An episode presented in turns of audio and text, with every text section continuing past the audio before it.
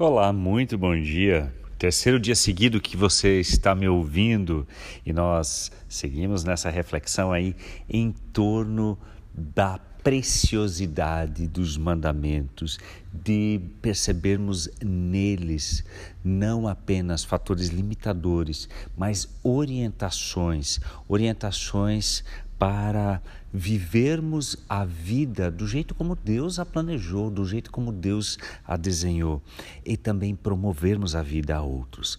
O texto que eu escolhi para hoje é um texto que fala do juízo final, o do Evangelho de Mateus, lá na reta final desse Evangelho, quando numa parábola é, Jesus fala da sua volta e do julgamento.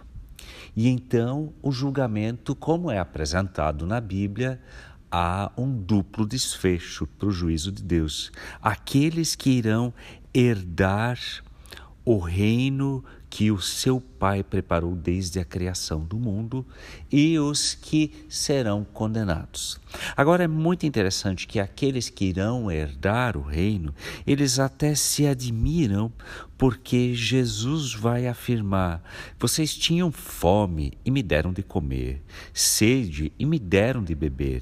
Eu fui estrangeiro, vocês me acolheram, estava nu, vocês me vestiram, doente, vocês cuidaram de mim, me visitaram na prisão. Hein? Nós? Calma aí, Jesus. Como? Quando? A íntima relação de Jesus, identificação com a pessoa que está sofrendo, com a pessoa que está em vulnerabilidade, é o que chama atenção nessa parábola que Jesus Cristo conta. Porque toda vez que vocês fizeram por um desses pequeninos, a mim vocês o fizeram. Uau!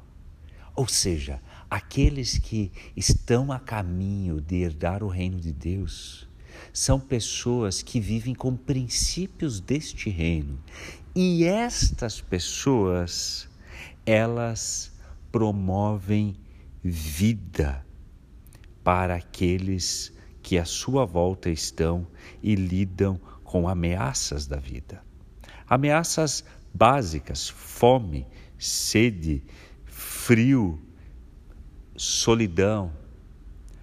Aquele que segue o caminho do Senhor, ele vai proporcionar o que resgata, o que restaura a pessoa dessa condição, promovendo assim vida. E este é exatamente o ponto contrário à morte, aquilo que é o não do quinto mandamento. De que forma você tem é, obedecido a esse mandamento?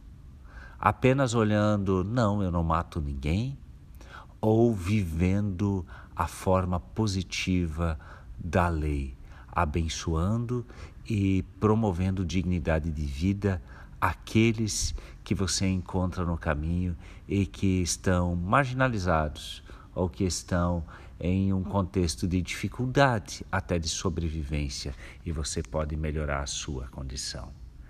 Promovamos vida uns aos outros. Deus abençoe o seu dia.